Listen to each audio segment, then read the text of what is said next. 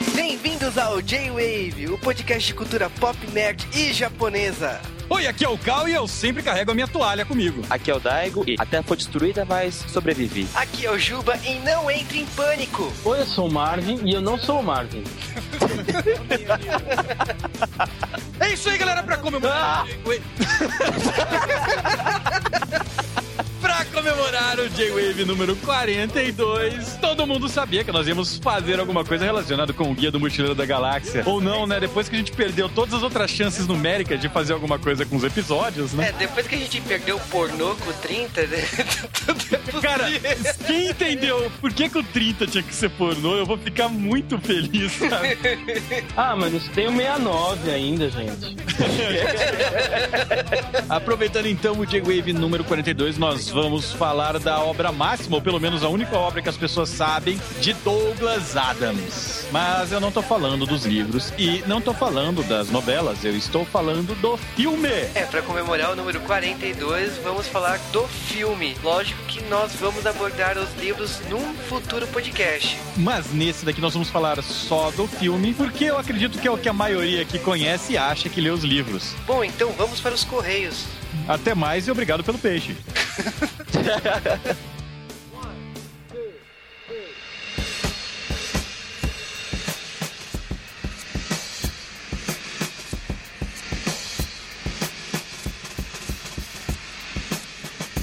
e sejam bem-vindos a mais um Correios do J-Wave. É, estamos mais uma vez aqui, né? Correios, como todo podcast. É, Correios, cara. Correios. Nós recebemos e-mails. Eu gosto de receber e-mails. As pessoas não gostam de mandar, mas eu adoro receber. Sabe o que eu disse na semana passada? Que as pessoas gostam quando a gente faz tema trash? Então, tá aí o resultado.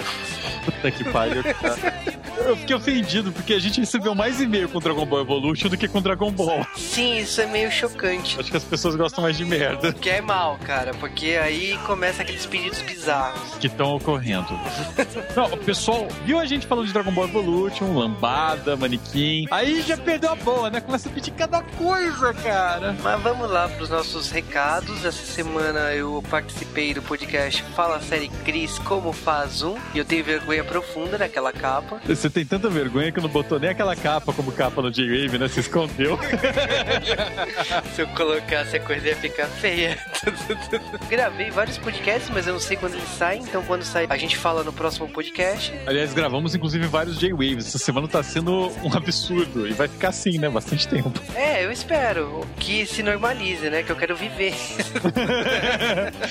Toda noite a gente chega e aí, o que vamos fazer hoje? A mesma coisa que fazemos todas as noites, Gilma. Tentar gravar um J-Wave. Ai, cara, que horrível isso. É verdade. E essa semana tivemos uma notícia exclusiva lá no J-Wave, que foi o anúncio da cantora Daisy Daisy, que canta a sétima abertura do anime Fairy Tail. Ela vai cantar no evento chamado Super Con, lá em Recife. Recife. Exatamente isso. Esse evento vai ser lá no finalzinho do mês, nos dias 29, 30 e 31 de julho. Foi engraçado que a gente, eu já sabia dessa notícia exclusiva. Nós estávamos combinando para lançar essa notícia. A abertura de Fairy Tail mudou no sábado no Japão e nós anunciamos uns dois, três dias depois, né, que ela ia vir pro Brasil. Então pegou todo mundo de surpresa mesmo. É, e essa semana também vimos Gokaiger e Power Ranger, mas chegamos a uma conclusão. Gokaiger vai virar tema. Depois de tantos podcasts que nós fizemos falando do episódio da semana de Gokaiger, nós concluímos que o melhor seria concluir a série lá no Japão e fazer um podcast sobre o assunto. Então pode esperar aí em janeiro de 2012 um podcast sobre Gokaiger.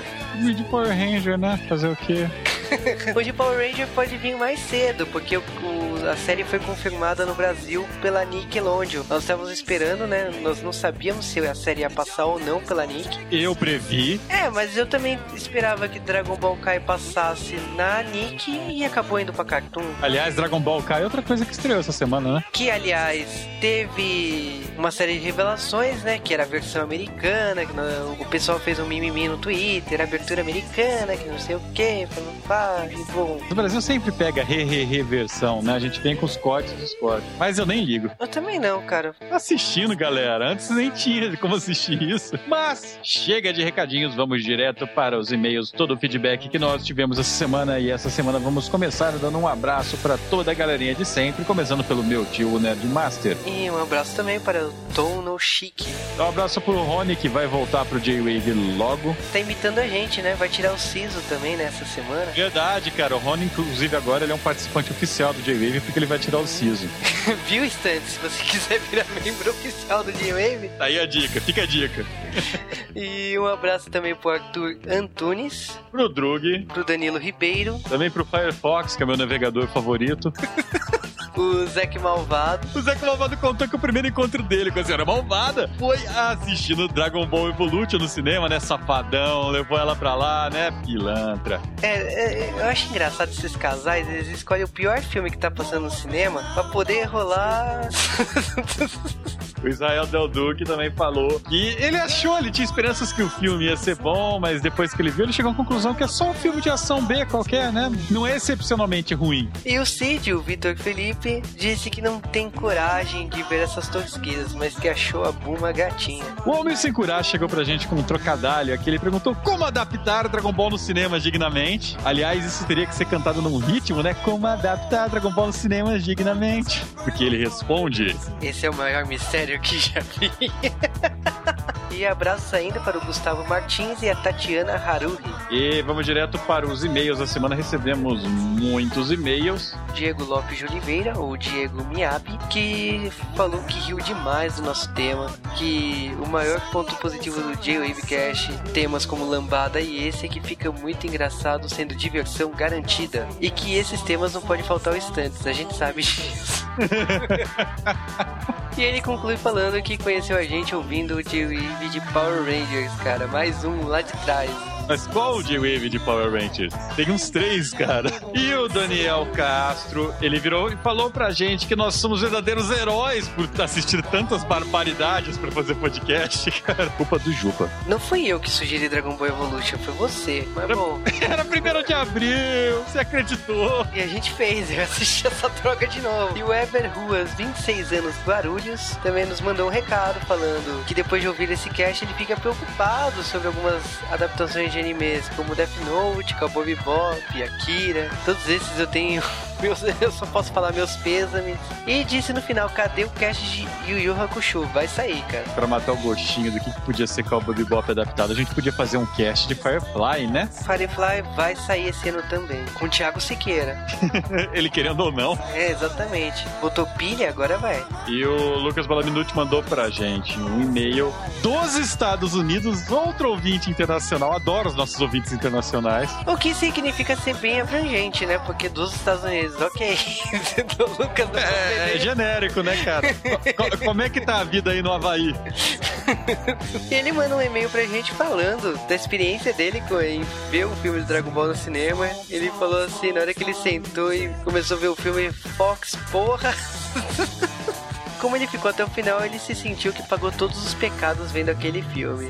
O Instantes, ele ficou a semana inteira falando isso, né? O restante a gente fez isso porque ele sugeriu de lambada e ele tinha que pagar por isso. Tudo tem volta, tudo tem volta. Mas ele também escreveu que ele gosta muito do podcast nosso de Zelda, que ele teve nostalgia com o jogo Majora Mask. Como eu disse, tem muita gente que acha que o Majora Mask é o melhor jogo de, de Zelda, né? É o que eu me surpreendi com essa mensagem, porque normalmente se fala do Karina, né? E no final ele ainda cita, né, que ele adorou a nova abertura, que não vai ficar. Não, não vai, cara. Eu coloquei ela de 1 de abril. E ele conheceu a gente por causa do Nerdcast. E o Rafael Smoke, 25 anos, São Paulo, São Paulo, isso é estranho falar assim, que é do Taberna do Smoke, nos mandou uma série de curiosidades de Dragon Ball Evolution. Ele lembrou da polêmica do Piccolo no começo ser cinza e sem antenas, que os fãs protestaram tanto que tiveram que colocar o verde e as antenas. Esse negócio do Piccolo, eu já li numa revista que os caras falaram, não, aquilo lá é simplesmente a- o molde da máquina de produção, cara. É cinza porque é a cor da borracha que tá sendo moldada. Entre outras curiosidades que ele falou, foi a questão de quando saiu o DVD e o Blu-ray, o Dragon Ball Evolution veio com o termo Z Edition. Z de zero. que veio com alguns minutos a mais, inclusive a morte da May, mas os fãs não gostaram do filme. Vai lembrar que no Japão esse Z Edition saiu com a calcinha da Bulma. Uhul. Será que incentivou as, vinda as vendagens por lá ou não? Dos velhinhos com casca de tartaruga nas costas. Isso sugeriu que a gente faça um podcast sobre o filme do Speed Racer, que ele viu três vezes no cinema e gostou pacas. Eu já falei isso várias J-Waves, eu gosto do filme do Speed Racer. E a gente vai fazer, cara. Talvez no primeiro de abril do ano que vem. o Matheus Lobo nos mandou um e-mail pedindo um podcast de Pokémon, né? Porque a nostalgia pura para quem nasceu lá no final dos anos 80, começo de 90, passou na televisão nossa, sei lá, desde 98, mais ou menos, né? É, desde quando teve aquele acidente do Japão, todo mundo olhou para Pokémon e a Nintendo não foi boba nem nada e tacou a série pro mundo inteiro, né? Ah, cara, aquilo lá foi um viral da Nintendo antes do viral. Exatamente. Epilepsial, tá ligado? Não?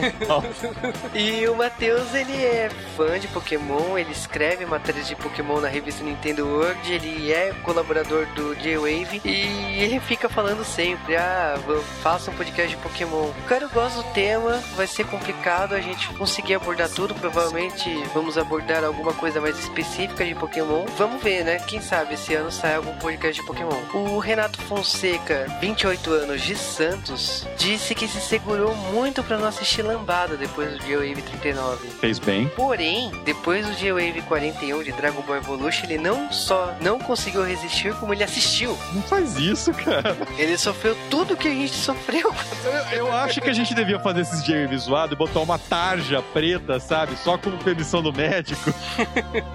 pois é, galera, esses foram nossos e-mails essa semana. E semana que vem, por favor, mandem mais e-mails do que o podcast de Dragon Ball Evolution. Pô, até porque é mochileiro, né? Mochileiro, cara. E vocês vão mandar esse e-mail pra jwavecast.jwave.com.br. E se você quer mandar comentários pro J-Wave, é só entrar lá no post e escreverem. É isso aí, tem que lembrar que vocês têm que comentar em www.jwave.com.br. Aproveitem e cliquem lá no curtir do Facebook e no divulgar lá do Twitter. Exatamente. O Daigo, o Daigo encheu dessas coisas aí no site, cara. Eu fico clicando em tudo, sabe? Que nem o Ash, tenho que pegar, tenho que pegar.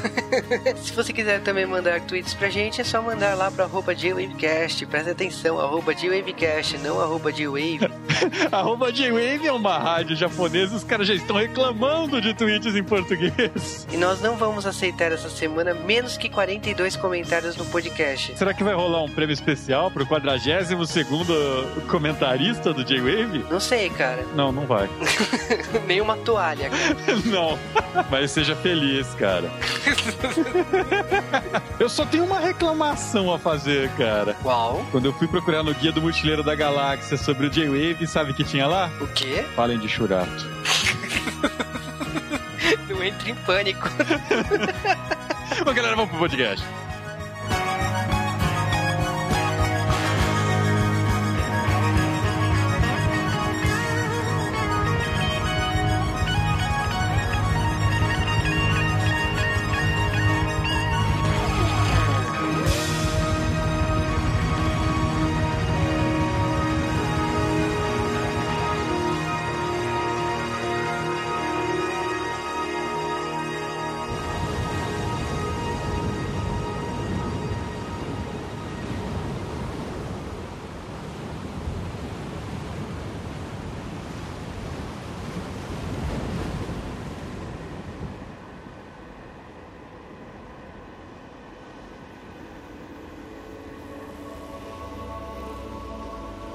É um fato importante conhecido que as coisas nem sempre são o que parecem. Por exemplo, na Terra, o homem sempre se considerou a espécie mais inteligente a ocupar o planeta em vez de a terceira mais inteligente. As segundas criaturas mais inteligentes eram, é claro, os golfinhos, que curiosamente sabiam há muito da destruição premente do planeta. Eles tentaram várias vezes alertar a humanidade sobre o perigo, porém elas foram mal interpretadas como tentativas de rebater bolas ou pedir comida, até que eles, enfim, decidiram abandonar o planeta por seus próprios meios. A derradeira mensagem foi entendida como uma tentativa sofisticada de dar uma cambalhota dupla para trás, assobiando o hino nacional dos Estados Unidos. Mas na verdade a mensagem era essa: adeus e obrigado por todos os peixes.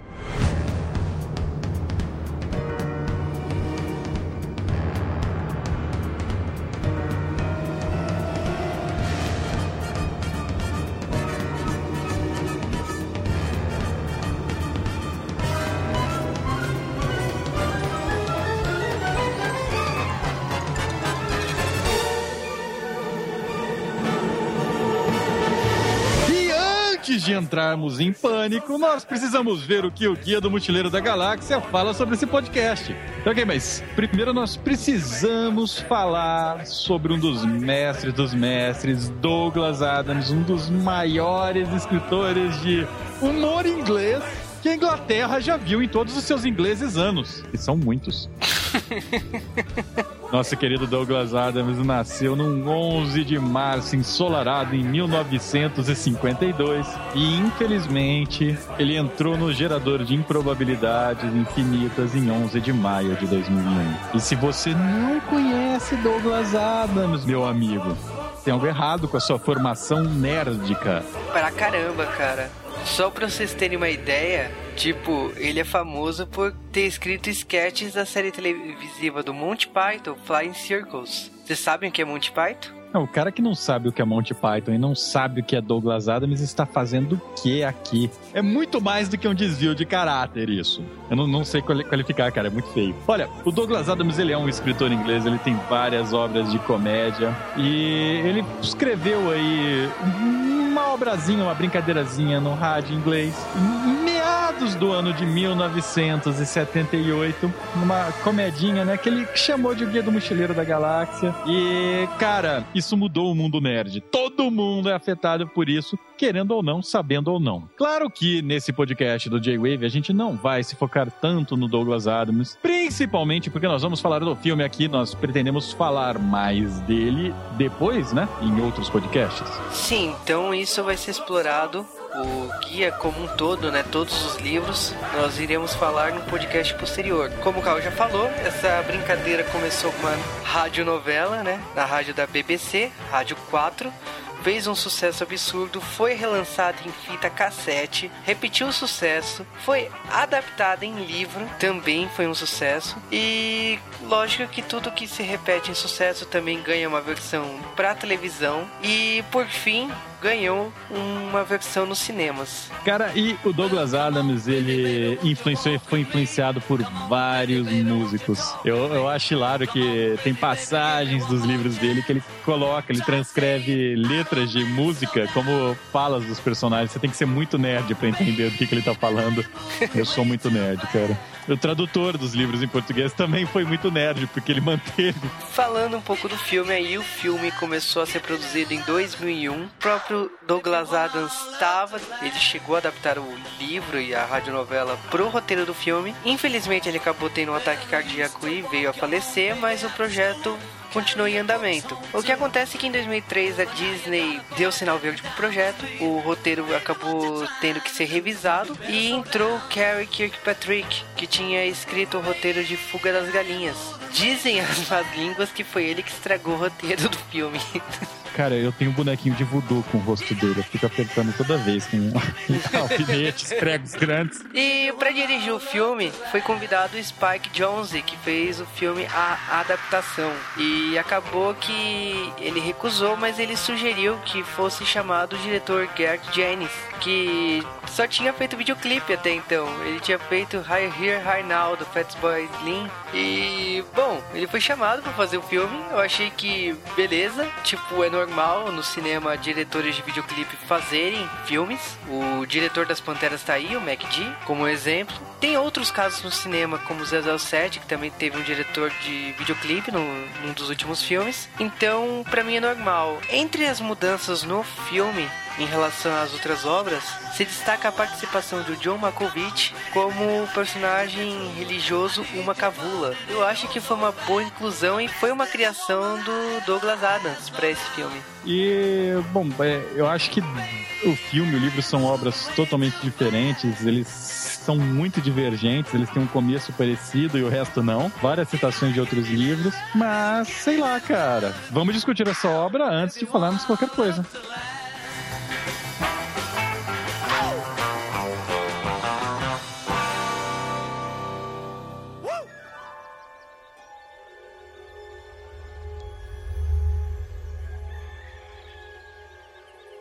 A extraordinária história de O Guia do Mochileiro das Galáxias tem um começo muito simples. Ela começa com um homem.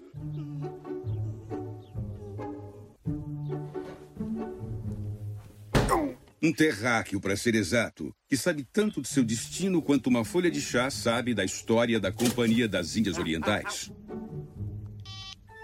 O nome dele é Arthur Dent, um descendente dos primatas de 1,72m.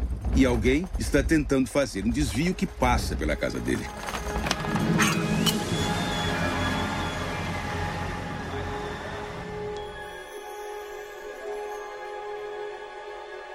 Bom, e agora vamos falar sobre o filme O Guia do Mochileiro da Galáxia.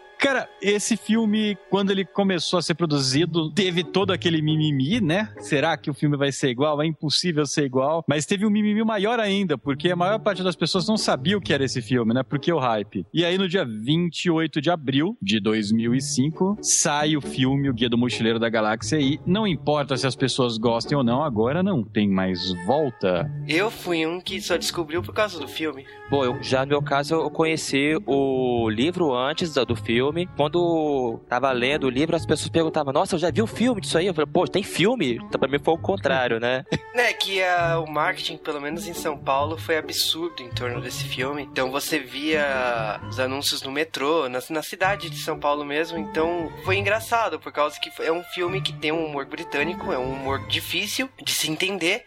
Eu mesmo dando risada com o filme, Lógico que eu fui ler o livro depois e achei muito mais engraçado no original, mas o filme tinha um humor que as pessoas não gostavam. Então você via o filme e via as pessoas levantando no meio do filme e indo embora. Principalmente quando tem uma porta que solta um sentimento, assim. Nessa cena eu vi pelo menos umas 4, 6 pessoas levantando e indo embora, que não tava conseguindo acreditar que o filme chegou a isso. Então. Eles pegaram, apareceu a porta porta, eles pegaram e foram embora. Aproveitar a deixa. Mas esse filme no Brasil, ele tem uma curiosidade muito interessante, porque o Guia do Mochileiro da Galáxia, para quem lê o livro, e mesmo para a série de rádio original, ela é basicamente narrada e uma hora ou outra, né, os personagens conversam. Mas sempre, sempre, sempre você tem aquelas pontuações de narração, do narrador falando umas coisas completamente nada a ver, no melhor estilo Monty Python, né, do humor inglês. E no Brasil, né, esse narrador que tá presente o filme filme inteiro, narrando como uma fábula. Quando o filme veio legendado pra cá, esse narrador, para não se sobrepor aos personagens falando em inglês, na versão legendada o narrador era em português. Que foi uma sacada inteligente. Eles colocaram o José Wilker, né, como narrador, mas infelizmente essa sensação é única para quem foi no cinema. Quando o filme foi lançado em DVD e agora recentemente em Blu-ray, essa opção não tá disponível. Infelizmente a versão de DVD e Blu-ray não vem com a opção José Wilker, né? a opção José Wicker está ali, só que você narrando o estilo a vida como ela é, né, cara? Mas o filme só você só pode ver a narração dele se você ver o filme todo dublado. Não existe essa opção de você ver a narração dublada e a, os atores com a opção legendada. José Wilker me lembra a entrega do Oscar, né? Ah, vai começar a festinha. espaço. Vamos para o espaço. Cara, esse filme ele começa com uma das músicas que eu mais gosto na história do cinema. É quase um musical, né? Pensando por uma certa maneira, porque nós temos a despedida dos golfinhos. O filme ele começa com os golfinhos falando tchau, né? Depois de um monólogo que tem no livro, os golfinhos cantam a famosa So Long and Thanks for All the Fish. E cara, que música genial. Uma sacada excelente. O filme me conquistou aí, porque eu não tava boiando, não tava sabendo nada. Começa a tocar essa música e os golfinhos fazendo graça. Então você fala, pera aí, esse filme vai ser bom pra caralho, né? Um ótimo essa... lugar pra te conquistar, né? No início. Não, e essa música é igual um chiclete, cara. Você ouve uma vez, cara, você sai daí cantando, vai fazendo mil piruetas por... Na verdade, você vai fazer mil piruetas pela rua aí, falando So long and thanks for all the fish. E aí, tipo, toca esse musical, você fala o que que vem por aí, e você já é apresentado ao Arthur Dente, né? É, sinceramente, meu caro amigo, meu caro amigo ouvinte, se você tá ouvindo esse cast aqui e não sabe o que eu estou falando, eu tenho uma dó de você, porque, caramba, é o guia do mochileiro. Você tem que saber que o Arthur Dente ia ter a casa demolida. E aí, é, nosso querido colega inglês, ele tá lá esperando, né? Na frente de um bulldozer, né? Daquelas carretonas que vai detonar a casa dele, porque querem derrubá-la para construir uma autoestrada no meio. Sim, tanto lugar ali pra construir autoestrada. não tinha nada ao redor. Assim. não tem nada. Só tem a porra da casa dele. Beleza, né? Tanto que, tipo, ele se joga, ele vai ficar na frente lá do guindaste, aí ele vai, eu, você, você vai ficar o dia inteiro e fala assim, quem enferrujar primeiro, eu ou o guindaste? E aí... fica nesse diálogo assim, e de repente a gente conhece o personagem mais louco da, da história. Olha que é um páreo duro aqui. Nesse caso, o personagem que aparece é o, o Ford Prefect, cara. E, bom, o Ford, ele é um ator desempregado, na teoria. Que sempre anda com um script de, de filme do próxima obra dele. cara, até todo mundo que tem um amigo que fez artes cênicas aí, que é ator, o cara realmente, ele sempre anda com o script na mão, cara. Eu achei muito trash isso, eu achei muitos amigos nisso. Mas ele chega pro Arthur, né, e, e fala pro Arthur, não, não, vamos sair daqui, vamos lá num boteco, que você precisa encher a cara, meu amigo. É, e tipo assim, ele fala assim, minha casa vai ser destruída, e o Ford olha pra ele, você já sabe disso? E tipo, um monte de guindaste em volta dele, aí ele olha e pensa bem, ah, você está falando da sua casa? Cara, eu adoro o humor inglês por causa dessa naturalidade para absurdos que eles têm. Mas isso daí é porque o Douglas Adams era assim com os caras do Monty Python, né? Então, é, é o mesmo tipo de humor, só não é tão ridículo. Ou não, não. Sei. Olha lá, hein, cara. Do que eu adoro, não, eu adoro Monty Python, cara. Não, cuidado pra não levar pedrada. Fora que eu conheço gente que não gosta de Monty Python, cara. Isso me dá tristeza no coração. De qualquer maneira, eles vão lá no boteco encher a cara enquanto o Ford começa a explicar tudo isso para eles e aparecem grandes, gigantescas naves quadradas, né, no formato de paralelepípedos em cima dos céus de Londres e do resto do mundo também. No Rio de Janeiro, inclusive? No Rio de Janeiro não aparece, só aparece os caras gritando. Mas... Aparece a galera gritando. É, mas... Não, mas o, o, o grito foi depois que eles anunciaram a, a destruição da Terra, né? Depois que tu... Pelo mundo todo. Aquilo é muito hilário. Que, aliás, também não faz sentido nenhum, né? Destruir o planeta Terra pra construir uma. O filme, o filme é irônico, né? Porque a mesma coisa que aconteceu com a casa dele acontece com o planeta. E a mesma desculpa, né? Porque ele fala, ah, mas como é que eu vou derrubar minha casa e eu tô sem saber? Ah, ele tava lá na Secretaria de Obras da Prefeitura, no segundo subsolo, sem escada, numa sala escrito cuidado com o Jaguar. E aí, tipo, do planeta é a mesma coisa. Ah, tava lá, tá 50 anos lá em Alpha Centauro, o recado pendurado. Vocês não foram ver porque não quiseram. não, e o cara ainda fala, né, o Vogan, não dá nem pra sentir pena por vocês, né? E bom, o que acontece, né? Nesse desespero todo, eles estão lá no pub, né? Tomando cerveja e comendo amendoim, né? Não sei o que essa combinação faz para você perder a atenção, mas tudo bem. Ele explica a realidade da situação, que o seu planeta vai acabar, que na verdade ele não é um ator desempregado, que ele é um alienígena, e que ele vai salvar o amigo dele pedindo carona. E que mora no planeta perto da, de Beetlejuice. Que é a estrela de Betelgeuse, né? Bom, mas de qualquer maneira ele usa então os grandes poderes dos mochileiros, né? O dedão, não e pede carona e acaba entrando na nave paralelepípedo dos Vorgons. A gente descobre que esses alienígenas Vorgons, né? São uma raça extremamente burocrática, feia pra danar. E principalmente, você nunca deve ouvir citar um poema. E dizem que é o pior poesia do universo. E voltando, só voltando um pouquinho à cena do bar, eu tenho umas coisas que são do. que eu vejo muito nos filmes ingleses, que é aquela cena que te prende. É assim, é, uma, é um elemento da cena que tenta fazer o contraponto com o que tá acontecendo. Nessa cena aí, por exemplo, da discussão dos dois, tinha uma velha que não parava de encarar os dois. Se vocês repararam isso, tinha uma velha que ficava se olhando pros dois o tempo todo. Lá atrás na cena, ela ficava. Exatamente, o tempo todo olhando pros dois, assim, vendo o que, que tá acontecendo aqui, naquela aquela cara de. Ah. que foi? Tô cagado?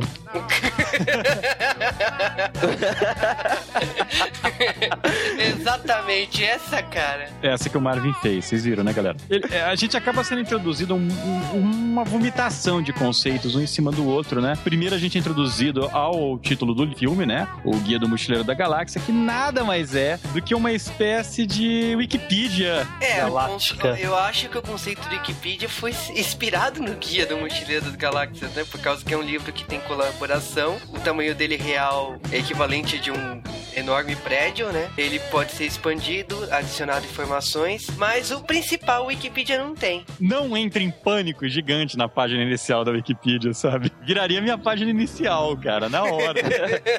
e faltou o joinha, né? Eu acho que o Facebook é uma tentativa, né, de tornar a guia mochileiro, já tem um joinha já, né? É, mas a internet, na verdade, é uma grande citação, né, sem fim ao Guia do Mochileiro da Galáxia. Por exemplo, tem um programa mensageiro que chama Trillian, que é o nome de um personagem dos livros, e por aí vai. Se você digitar... Babel Fish também era um sistema de tradução que do tem. Alta Vista. E se você digitar é, The Answer to Life, The Universe and Everything no Google, você vê lá a resposta 42. Você vê que os caras do Google são à toas, né? e, bom, eles estão lá no banheiro dessa nave. Olha que lugar para você parar quando você pega carona. É, né, o, o, Ford ele começa a explicar vomitariamente as coisas no ar. Eu acho legal a, a, indignação do Arthur. Ele não fica nem assustado, sabe? Nem em pânico por causa do monte de merda que tá acontecendo. Ele tem aquela calma inglesa e revolta eterna, sabe? Que, que vale o personagem. Ah, né? Até porque ele tá dentro de um banheiro, então o que tem mais lá é merda mesmo. Não, e aí ele, ele acaba explicando o que é o Guia do Mochileiro, né? Fala que ele é um, um, redator. Ele acaba também explicando do peixe de Babel, né? O Babel Fish, que é um peixe que você põe no ouvido e, e ele traduz tudo que você ouvir pra sua língua, que gerou mais guerras do que coisas boas no universo. Sim, o Bubblefish ele tem um conceito interessante, porque ele se alimenta de ondas e o que ele caga é a tradução. Então, é, é, é uma coisa nojenta, mas ao mesmo tempo interessante. Funciona, apesar de tudo. Mas o que importa é que os Vogons acabam descobrindo os, os mochileiros e não tem o que fazer, cara. É resistir é inútil e jogam os mochileiros para fora da nave, porque os Vogons odeiam mochileiros. Sim, mas antes. Eles são aprisionados e você tem que ouvir uma poesia? Nessa hora o Ford tava. Tava já entrando em convulsão. E o Arthur tava de boa, né, cara? Ele, ah, whatever, né? Ele começou a fazer até uns comentários de conteúdo, assim, né? Eu acho que a sua poesia tem um certo conteúdo de. Ele começa a falar igual crítico de. Crítico Isso! De Nossa, cara. Aí do até o Vogon lá pergunta pra ele: Você quer dizer que por trás dessa casca grossa eu quero ser uma pessoa amada? Aí o o. Esqueci, esqueci, esqueci. Sim. Joga pra fora da nave. Tipo, você percebe então, né? Era melhor você ter falado que não. Mas então eles estão lá no espaço. Você sabe que tem, existe uma probabilidade impossível, praticamente, de você sobreviver no espaço, porque o seu corpo aguenta no máximo 30 segundos. E eles estão lá nesses 30 segundos e de repente eles são resgatados. Eles pegam uma outra carona numa estranha nave. É hilário, porque eles viram sofás, né? Do nada eles aparecem como sofás lá na cena. Eu acho que uma poltrona. Primeira vez você olha para aquilo e você fala, ok. Mas aí o que você descobre é que na verdade eles foram por uma nave que tem o gerador das improbabilidades infinitas, que foi criado é, de sacanagem dos físicos, baseado no gerador das probabilidades infinitas, que servia para quebrar o gelo em festinhas, cara. Não, é hilário, né? As piadas que eles vão vomitando uma em cima da outra é, são ótimas. Mas o, o que acontece é que a gente descobre que é, nessa nave, né, estão três dos personagens que vão ficar conosco até o final do filme, que é, é o Zaphod, que é o presidente da galáxia e um doido varrido. A Trillian, que é um ex-affair do Arthur, coincidência, né, mas improvável, né, não, não impossível. É, que aliás, você descobre aí que ele conheceu ela numa festa, tava rolando um clima, ela sugeriu viajar para Madagascar Madagascar, ele achou loucura, porque, tipo, você acabou de me conhecer, como assim? A gente vai fazer mala e viajar. Aliás, nem fazer mala, vamos comprar passagem e viajar. Ele foi careta pra ela, enquanto o Zafod chega lá e fala assim: então, eu não sou desse planeta, quer conhecer minha nave? E, tipo, ele falou assim: nossa, essa é a cantada mais tosca que eu já ouvi na minha vida. Aliás, o Ford vira, nossa, cara, não, essa aí funciona sempre, cara. e o terceiro personagem que nós temos lá é o Marvin. It's me, Marvin, calma aí.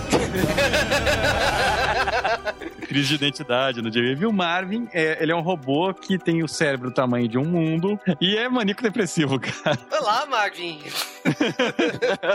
Oi, de novo. Hã? Calma aí, tem uma coisa errada. É, tá confuso, né? Ah, não, não. não. Como assim? Nós acabamos descobrindo que o Zafad, ele mesmo se sequestrou e roubou aquela nave. Meu, é o melhor, né? Ele quis se tornar um presidente, ele se tornou lá o presidente. Agora eu estou fazendo um sequestro de mim mesmo. Ok. Genial, cara. Só por causa da nave, né? Que o presidente ganhava aquela nave das probabilidades infinitas. Então eles estão lá na navinha, a Coração de Ouro, e também nós temos o encontro do Arthur com a Trish, né? A Trillian agora. É, que elas praticamente só juntou o de Tricia e o Macmillan, né? Então vira Trillian, porque é um nome espacial. Oh. Não, é, é foda, né? Mas é, então tá rolando esse, essa viagem que ele, ninguém sabe pra onde tá indo, né? É, o, o Zafod, na verdade, no filme, ele fala que tá indo atrás da pergunta, né? Da pergunta que começou tudo. E aí a gente tem mais um flashback no filme explicando. O melhor flashback de todos os tempos. É hilário, porque havia uma raça muito tempo atrás que não tinha o que fazer, né? E construíram um computador pra responder a pergunta definitiva, né? Cara, o computador é hilário, porque ele é um- um- uma grande cabeça com as mãos assim segurando. E ele ia pensar na resposta pra pergunta definitiva. E eles chegam e perguntam pra ele, né? A pergunta definitiva que é: qual é a resposta para a vida, o universo e tudo mais? Então, em 7 milhões de anos, aí eu te dou a resposta. E, tipo, o Arthur, na hora que vê esse flash, não, você tá zoando, né? 7 milhões de anos aí. o, o Zafod fala assim, e eu tenho o vídeo deles voltando 7 milhões de anos. Ah, não, você tá zoando. Os caras voltam, tá aquela multidão, né? Porque as pessoas começam a tentar prever o que, que vai ser a resposta. Criam Todo religiões. A, galera lá de torcida, as meninas lá com a camiseta Think Tank, né, cara? Pensamento pensador profundo, todo mundo lá, é, aquela galera, aquela legião, pessoa com balão na mão, todo mundo lá, de repente, a resposta para a vida é, do universo é, e tudo mais é, é 42. É, é. Rola aque- aquela troll face, assim. mundo assim, É, eu imagino o computador com a tua face, né? Aquela cara de merda. Problem safe. o computador ainda por cima é assim, é filho da mãe, né? Porque ele chega, você, vocês têm que saber fazer a pergunta fundamental, né? Vocês não sabem fazer a pergunta, né? É, Ele, não, computador já trola. Ele fala assim: é, eu sei que vocês não iam ficar contentes com essa resposta. Eu pensei muito, eu revi os cálculos, está correto. Mas vocês não souberam fazer a pergunta. Troll, né? Mas Só que ele fa- falou que ele teria a capacidade de fazer o computador, que ajudaria inclusive a fazer outro computador que poderia calcular a pergunta fundamental. E a- esse computador que é, é uma, tão complexo que a vida faria parte dele, do processo. E os dois ratinhos iriam conduzir todo o programa de computador. E cinco minutos antes da resposta. De qualquer maneira, a- aí começa a acontecer umas particularidades do filme, né? Os Vogons começam a persegui-los, porque agora eles raptaram o presidente, né? Eles... É, é o bando de idiotas que vive nesse planeta, nesses universos, cara, é muito foda. E aí o Zaphod, ele tem uma ideia de um lugar onde ele pode ir pra conseguir o que ele quer, né? Chegar nessa pergunta aí. E ele vai procurar o candidato que era oposto a ele, né? Na- nas eleições pra presidente da- do universo. Tá chato, né? Vou trollar a pessoa que era meu concorrente, né? E aí ele vai atrás do Uma Cavula. que é um personagem criado pro filme, né? Exatamente. E que é um personagem bizarro. Eles têm aquela religião do, do catarro eterno, cara. Que o universo escorreu do, do nariz resfriado. Que o maior mal do universo é um lenço branco. E eles, e eles esperam até hoje por esse, a chegada desse lenço. E todo mundo, é, pro grande estriado, todo mundo. Achei! É saúde! Saúde! É, no livro, nesse caso, é uma citação bem rápida, assim, tem essa religião e tal, mas não é tão explorado. Aqui você vê a cena da igreja, o pessoal Hilário. espirrando. Eu não parava de rir dessa cena. O pessoal, o pessoal toda hora, né? O cara começa a falar, a galera dá aquela fungada. E dava um desespero, sabe? Esses narizes entupidos. O que significa que eles têm que viver em eterna gripe, né? Pra manter a religião, né? Deve ser uma religião com praticantes que não duram muito tempo, né? Cara, mas ele se encontra com o seu oponente, o que é bizarro, né? Porque, por exemplo, a gente tem o Ford, ele se encontra com uma ex dele, né? Um affair. Que é um Godzilla. Enquanto eles estão se encontrando com o cara. E, e, é um bicho bizarro, né? Porque ele, tipo, não tem o corpo da cintura para baixo, não tem os olhos, é um, um, ser muito assustador. E ele, em troca de dar essa informação de onde eles vão conseguir encontrar a resposta da, da pergunta, né? Aliás, a pergunta da resposta, ele cobra um refém, né? E esse refém é a cabeça extra, que o Zafad tem duas cabeças, cara. Porque uma só não é suficiente para um presidente, tinha que ter duas, né? para ajudar o pensamento dele, né? Então tinha que dividir com as duas. É, no caso ele era maluco demais então ele decidiu dividir a personalidade dele em duas cabeças. Então a personalidade dele mais doentia ficava dentro do corpo dele. Quando essa personalidade estourava, a cabeça brotava assim, né? Então ficava duas cabeças, uma em cima da outra. Se eu não me engano, é antes deles eles estavam já procurando por Magreteia já, mas ligaram o gerador de probabilidade infinita e foram parar nesse planeta. Aí daí eles encontraram o uma cavula, daí ele conseguiu com ele o mapa de Magreteia. E já citam já que é Magreteia. Ele tá procurando uma gateia, mas de repente ele tem um site, você sabe? Ele tem um momento de luz. E aí ele fala assim: ah, não, vou visitar uma cavula. Tipo, isso aí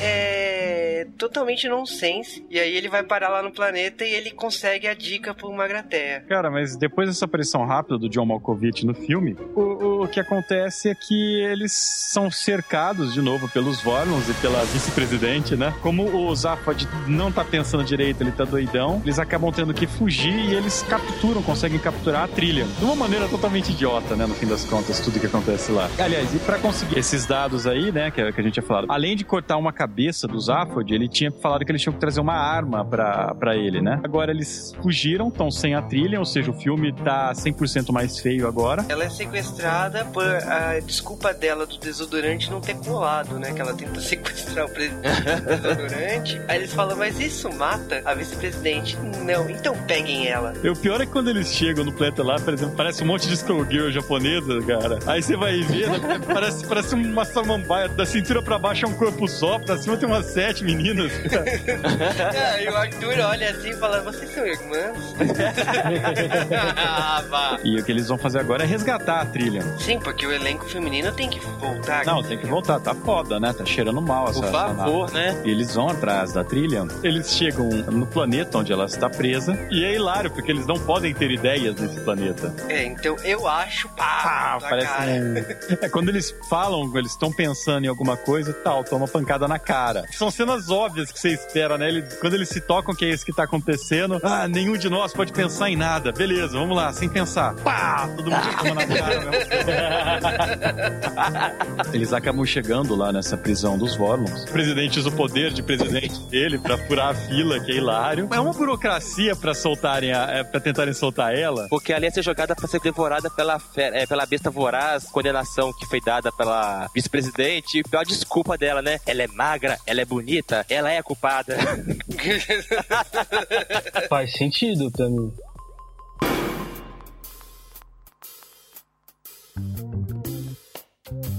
Neste exato momento, o podcast está rodando a 42 minutos e 42 segundos. O que isso significa? Comercial. Comercial, mas um comercial 42, que é a resposta para todas as perguntas. E para comemorar o 42 segundo minuto e 42 segundo segundo do 42 segundo J-Wave. Que redundância. Nós vamos falar 42 curiosidades sobre o Guia do Mochileiro das Galáxias. Ei, vamos lá. E a primeira curiosidade é que o homem é a terceira espécie mais inteligente do planeta Terra. Em segundo lugar, a história de todas as grandes civilizações tende a atravessar três fases distintas: sobrevivência, interrogação e sofisticação. Sobrevivência pode ser caracterizada pela pergunta: como vamos poder comer? A interrogação pela pergunta: por que comemos? E a sofisticação pela pergunta: aonde vamos almoçar? A terceira curiosidade é classificado como um dos dez instrumentos mais irritantes. O violino foi banido de todos os mundos civilizados em todas as galáxias. Mais de 20 milhões de cópias dos livros do Mochileiro da Galáxia foram vendidos em todo o mundo até hoje. Que os Volgos são uma das raças mais desagradáveis da galáxia. Uma toalha é um objeto de maior utilidade que um Mochileiro das Galáxias pode possuir. Que 7 vezes 6 é igual a 42. É mesmo. O efeito de beber dinamite pangaláctica é o de ter o cérebro esmagado por uma fatia de limão embrulhada em uma enorme barra de ouro. Deve doer. Que se você enfiar um peixe babel no ouvido, instantaneamente você compreenderá tudo que é dito ao seu redor. Os golfinhos são a segunda espécie mais inteligente da Terra e toda aquela brincadeira na água é só fachada. Que o mundo do mochileiro foi apresentado em março de 1978 em uma série de rádio em seis partes na rádio BBC. Douglas Adams era um grande fã dos Beatles e ele teria morrido se já não tivesse morto ao saber que a música da abertura do filme foi gravada no estúdio número 1 um da Abbey Road. É universalmente aceito que convidar o Saffold para uma festa resultará em móveis permanentemente quebrados. 3 vezes 14 é 42. Oh meu Deus! E essa foi a curiosidade número 14 também.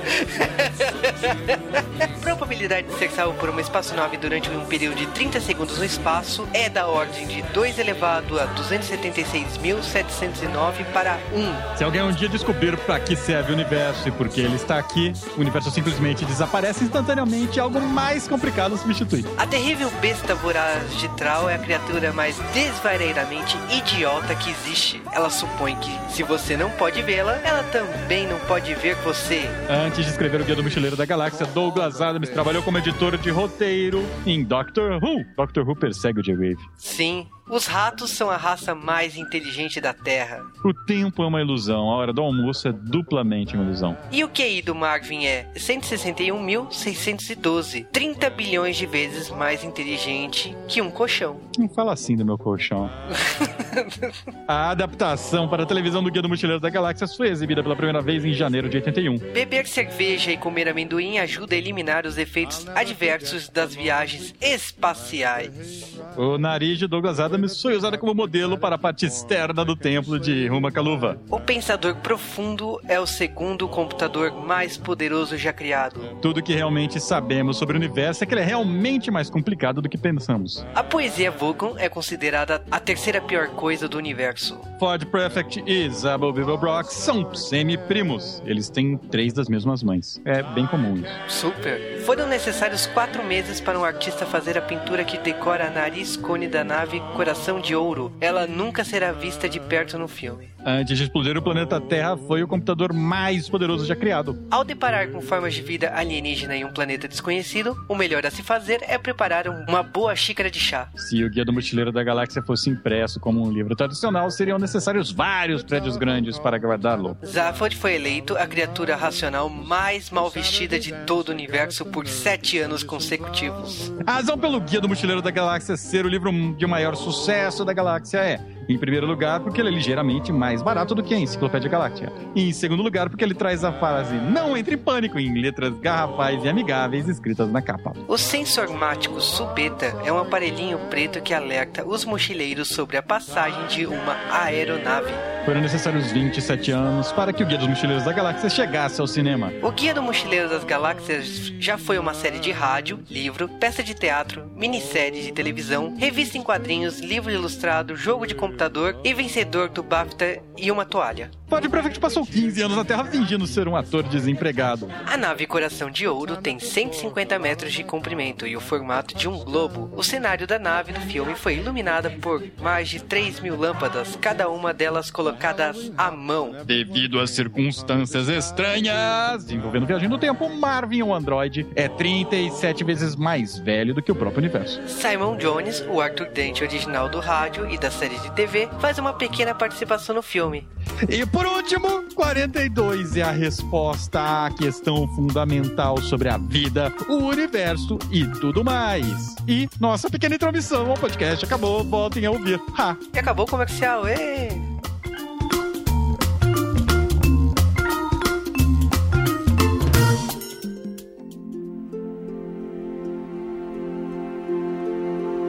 Eles vão fugir, os, os Vorgons, então, eles estão parados lá, né? Quando eles conseguem tirar a, a trilha de lá, os Vorgons começam a falar: não, nós vamos segui-los, vamos segui-los até o fim do universo, nada vai fazer uh, parar. E a vice-presidente, sim, sim, finalmente! Aí toca um apito, eles, ah, hora do almoço. Acho que eu vou comer sopa. Paralelo a um funcionário público, né? Não, é típico funcionário público. É uma, é uma crítica ao funcionário público, às repartições, nesse caso na Inglaterra. Ainda bem que aqui não é assim. Nossa, já pensou se fosse assim? É para fugir, eles precisam ativar de novo o gerador de improbabilidades Significa que tudo pode acontecer. e são teleportados, né? Finalmente para onde eles queriam chegar desde o começo do filme. Na verdade, onde só o Zaphod queria chegar desde o começo do filme, né? Que é Magratea. Magratea é até então a gente não tem ideia porque eles querem chegar lá, né? É, a gente vai descobrir agora. Tipo, você não tem uma grande expectativa. Você fala assim, meu Deus, o que, que ele quer fazer ali? A gente vai descobrir porque o roteiro não dá pra prever. É porque o roteiro é bem randômico mesmo, É. cara. É- Ele é totalmente improvável. O que significa que é bom. Eu gosto disso. É. Não, mas o do Dragon Ball também não dava pra prever, cara. Ah, Mas convence! Ah, vá! Ah, vá! Eles chegam no planeta, né? E tem uma secretária eletrônica, cara. Eu ri demais. Ah, desculpa, o planeta tá fechado, vocês devem sair. E aí o Zaphod, não, então vamos entrar. Aí eu falei, tá, desculpe, né? A gente aprecia o seu interesse pelo planeta e, em prova disso, vamos mandar dois mísseis termonucleares atrás de vocês. a, a nave, o computador da nave, é, é totalmente ao contrário do Marvin. É super feliz, sabe? Eu tenho o prazer de anunciar que dois mísseis nucleares estão vindo em, em nossa direção. Eu, Aliás, eu, eu- eu me divirto muito com a- o computador conversando com o Marvin. O Marvin olha para o computador e fala assim: então, ele me odeia. Pra tentar sobreviver a esses dois mísseis, eles de novo ligam o gerador de, probabilidade, de improbabilidades infinitas. Né? O Arthur dá um foda-se e aperta o botão vermelho. De repente, o que acontece é que os dois mísseis desaparecem em seus lugares. Aparecem nessa ordem um vasinho de petúnias e um, um, um cachalote, cara. que, Ok. gera, que gera um dos maiores questionamentos da história. Aí ele coloca a gente na mente do cachalote, o cachalote pensando: Nossa, tá vendo? O que, que é isso? É vento, vou chamar de vento essa coisa, que legal. E tá batendo na minha, vou chamar de barriga. É, barriga. E tá se aproximando ao que vou chamar de chão. Ei, chão, será que a gente é boa? É, pô. não, mas o melhor é o pensamento do vaso de petúnia. Ela pensou, de novo, não. E isso só vai ser entendido pra quem lê o livro e nós não vamos explicar aqui. O que importa é que eles finalmente chegam em Magrateia. Tem três. Tem, tem, tem alguns portaizinhos, eles não sabem o que fazer. O planeta é basicamente Hoth de Star Wars, frio pra caramba. O Zaphod ativa lá um portal e nenhum deles quer entrar. Eles estão discutindo se vão entrar ou não. Na verdade, o Arthur só tá enchendo o saco, a trilha perde a boa e dá um se joga, né? Eu acho que nesse momento o filme começa a desandar, começa a correr demais, sabe? É, ele começa a apresentar ideias. Começa a vomitar ideias. Exatamente. E aí você não sabe o que tá acontecendo, né? Eu acho que pra quem não leu os livros, né, ou não ouviu a, novela original, nesse momento realmente, cara, você já não tava entendendo nada, agora já era, né? Pode desistir, cara. Agora senta e relaxa, cara. Ah, Desliga o cérebro e aceita. O Arthur, ele fica na dúvida quando ele vai se jogar, ele não consegue, ele acaba atravessando o portal desligado e fica só ele e o Marvin lá, cara, tendo um dos melhores diálogos do filme. O Arthur tá tudo revoltado, cara, e o Marvin só falando verdade pra ele. Que bom. É tudo que o cara precisava ouvir nesse momento. Né? Aparece lá um- um- uma pessoa desse planeta cujo nome não é muito importante. Que chega falando palavras que seriam ameaçadoras, né? Tenta ameaçar o cara. Não, é. é, você tá bem? Não, não sei o que. Eu, eu tô te ameaçando, viu? Tô te ameaçando, não percebeu? Ah, droga, é, desculpa. Aí ele tenta de novo, sabe? Mas é muito hilário. Mas o, Slabat Fast é um dos personagens mais bizarros que aparece nesse momento do filme, cara. Porque ele não tem nexo. Ele aparece, dura 10 segundos, não tem desenvolvimento de personagem nenhum. A gente só entende essa personalidade dele e ele quer mostrar pro Arthur é o planeta. Ele abre lá um outro portal e o Arthur pergunta, né, se ele vai morrer naquilo lá. O Marvin fala que ele não quer saber as chances. Isso é muito ruim. A gente chega meio que no fim do filme, que ele acaba mostrando uma das cenas mais. botou liquidificador nos miolos e um limãozinho em cima. Porque ele começa a mostrar um- que o planeta, né, na verdade, eles são um bando de é, engenheiros de planetas. Eles constroem planetas planetas personalizados. E eles estão refazendo a Terra. É que Magreté, na verdade, era uma fábrica de planetas, né, que fechou com a recessão da economia, né, muito galáctica. Por isso que o planeta estava fechado, porque as encomendas acabaram. Você acompanha o renascimento do planeta Terra, que é uma cena fantástica. Cara, Cara, eu adorei, cara. Aquela Ele cena que eles ficam pintando, fazendo, enchendo os oceanos, pintando as rochas. enterrando dinossauros. Isso.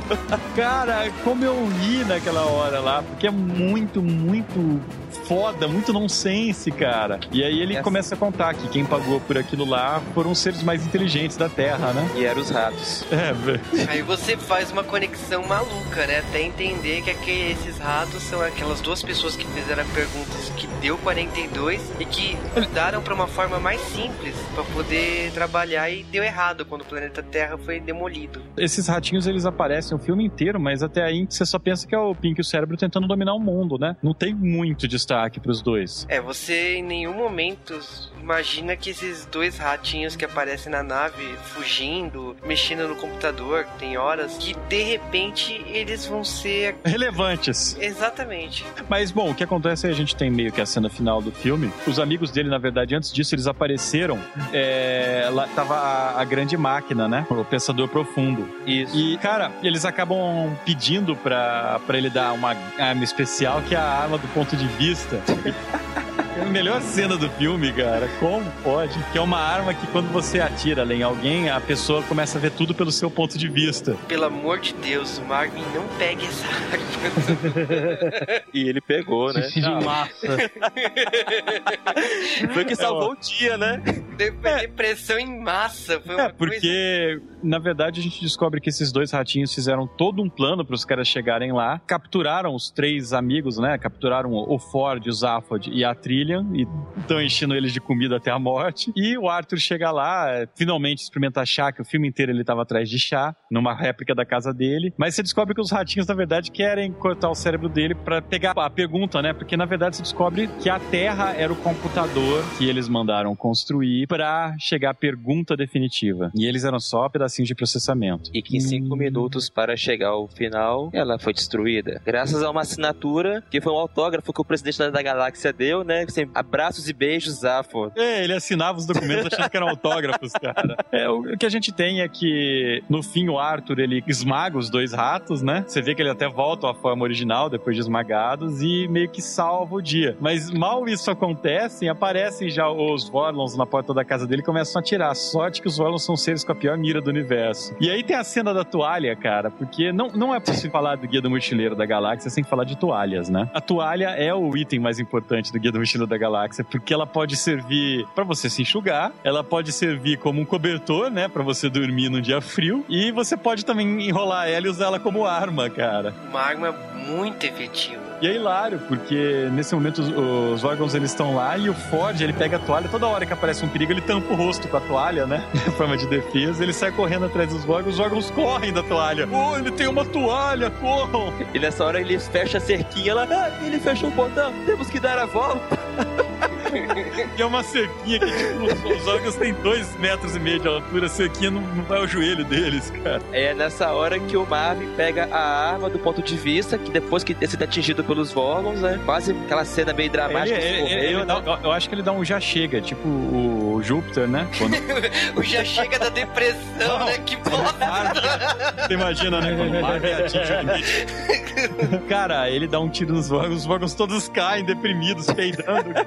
Não, já chega da depressão. Você tem que o filme ele se resolve bem rápido, né? A Terra vai ser colocada de volta no lugar como se nada tivesse acontecido, ou seja, estamos aqui, a prova é isso, né? É, todos humanos voltaram nos seus re- respectivos lugares, mas a gente não tem muito tempo pra respirar não, porque tipo, eles já estão dentro da, do coração dourado e tipo, eles decidem visitar o restaurante do fim do universo. Você não tem muito o que pensar, porque a história vai continuar. Ou ia, né? E Até agora. É,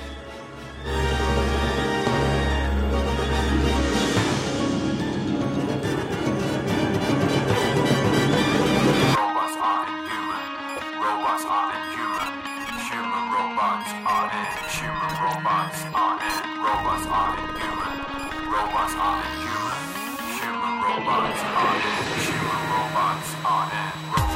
Pra falar a verdade, eu prefiro muito mais os livros do que o filme. E eu também gosto muito da novela original. O filme, se você não conhece os livros e quer conhecer, assiste o filme primeiro, pra ter uma- um gostinho do que, que você tá te esperando. Mas se você conhece os livros, não assista o filme, cara. Eu gostei quando eu assisti, mas gostei naquele sentido. Ele é muito nonsense. Como filme, eu acho que ele não é um filme tão bom, mas como é uma tentativa de adaptar Douglas Adams e, e é inadaptável num, num filme só, precisaria de uma série de 20 e poucos episódios pra tentar fazer jus, eu achei até justo, né? Porque foi o próprio Douglas Adams que botou a mão pra fazer o filme também. Pouquíssimo, mas botou. Mais do que a maioria, né? Dos que fazem isso. Então, eu, sei lá, eu não apareci muito bem no filme. Eu tava muito redondo. Fiquei mais branco do que eu deveria. Tava cabeçudo também, tá baixinho. Não gostei.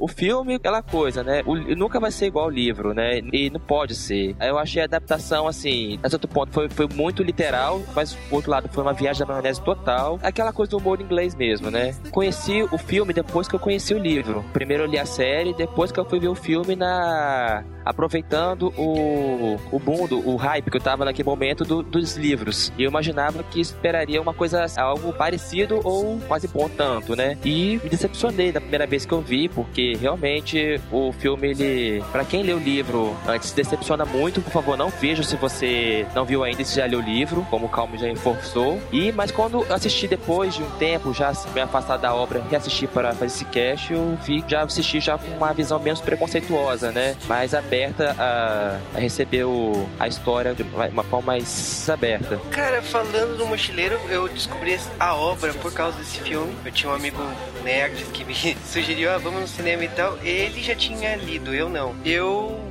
adorei a obra, fui atrás dos livros. Eu lembro que eu comprei os três primeiros livros assim na sequência. Gosto do filme. Eu acho que o filme não tem o humor tão na medida como o livro. O livro é bem mais engraçado. Porém, o filme ele consegue reproduzir muito bem. Eu acho, eu acho que a chance de ter ficado ruim era muito maior. E tem muitos rostos aqui nesse elenco que eu conheço de filme britânico e tipo tem outros que eu comecei a ver mais vezes por causa desse filme. O Bill Knight, que é o cara lá, o criador de planetas lá, eu gostava dele de outros filmes britânicos. A Zoe, que faz a Trillian, ela começou a aparecer em vários filmes e seriados depois. Porra, Zoe da Chanel, cara. Foi, foi o meu primeiro contato e eu vou dizer que é paixão à primeira vista, né? Eu achei impossível não gostar dela, né? Tem o John Malkovich, tem- o elenco é excelente, na minha opinião. O roteiro, como a gente já disse, eu acho que é o último trabalho, né, do Douglas Adams. Lógico que o roteiro ainda foi mexido. Foi uma produção que passou nos cinemas aqui, teve uma boa divulgação, porém ela não teve uma boa representação, assim, ela não conseguiu se manter a ponto de ter uma continuação. E o fato do Douglas Adams ter morrido na pré-produção do filme ainda vai atrapalhou ainda mais a possibilidade de ter outra continuação. É, no caso ele acabou falecendo em 2001 e o filme só recebeu o sinal verde em 2003, né? Então, tipo, toda a pré-produção que ficou parada nesses três anos aí foi praticamente refeita, né? Pro filme chegar às telas em 2005. É, chega a ser triste, porque esse filme, se for olhar, não foi um, um total fracasso, né? Custou mais ou menos uns 45, 50 milhões de dólares e ele faturou 104 milhões ao redor do mundo. Só que não foi suficiente para abrir o interesse do pessoal para lançar novamente. E eu acho assim que, lógico, tem mudanças, alguns personagens, como o Sapo, são normais. O pessoal tem que entender a diferença de adaptação e transcrição, né? Porque se você quisesse ver exatamente o livro como filme, isso seria uma transcrição do livro. Só mudou a mídia, é a mesma coisa e tal. Isso não, não funciona, porque o ritmo que você dá num livro não funciona em cinema. Isso já foi provado. Assista filme dos anos 70 para você ver o que eu tô falando. O Watchmen foi uma tentativa. Foi uma transcrição quase, o Watchman. E se você fizer essa transcrição, é aquela coisa. Você quer ver a história do livro? Leia o livro. É, eu acho que nesse caso o filme ele conseguiu cumprir o que ele desejava. Ele conseguiu adaptar a ideia do livro e funcionar nos cinemas. Por mim, eu recomendo. Se você não conhece a obra original, se você tem medo, vai fundo, tira suas conclusões. Eu gosto do filme. Eu passei a gostar agora. Eu não dou a mínima.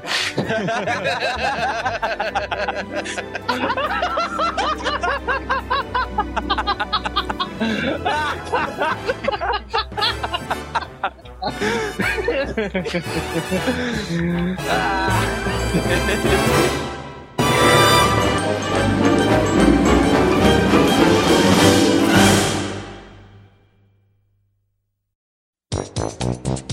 Marvin, Daigo, Daigo, Marvin. Marvin, o Daigo é japonês, cuidado. Vai, o, Mar, o, Mar, o Marvin não era aquele que tava lá cantando a musiquinha no karaokê lá, todo. Sim, mas você não conversou com ele. Até porque aquele dia lá foi rapidinho, né? Foi só almoçar, 10 minutos de karaokê e tchau, né? Ah, você é aquele personagem secreto que apareceu por 10 segundos e piscou assim. Exatamente. Aquela pessoa que não conseguiu cantar nada e se rindo à toa por causa que tava cantando Teen Titans. claro. É, e a reação esperada, né? Não, e o detalhe é que eu fiquei olhando aqui, qual das meninas tá cantando aqui, né? Fiquei olhando um pra cada uma, assim, mas não tem menina cantando aqui, quando foi era ele. When there's trouble, you know who to call.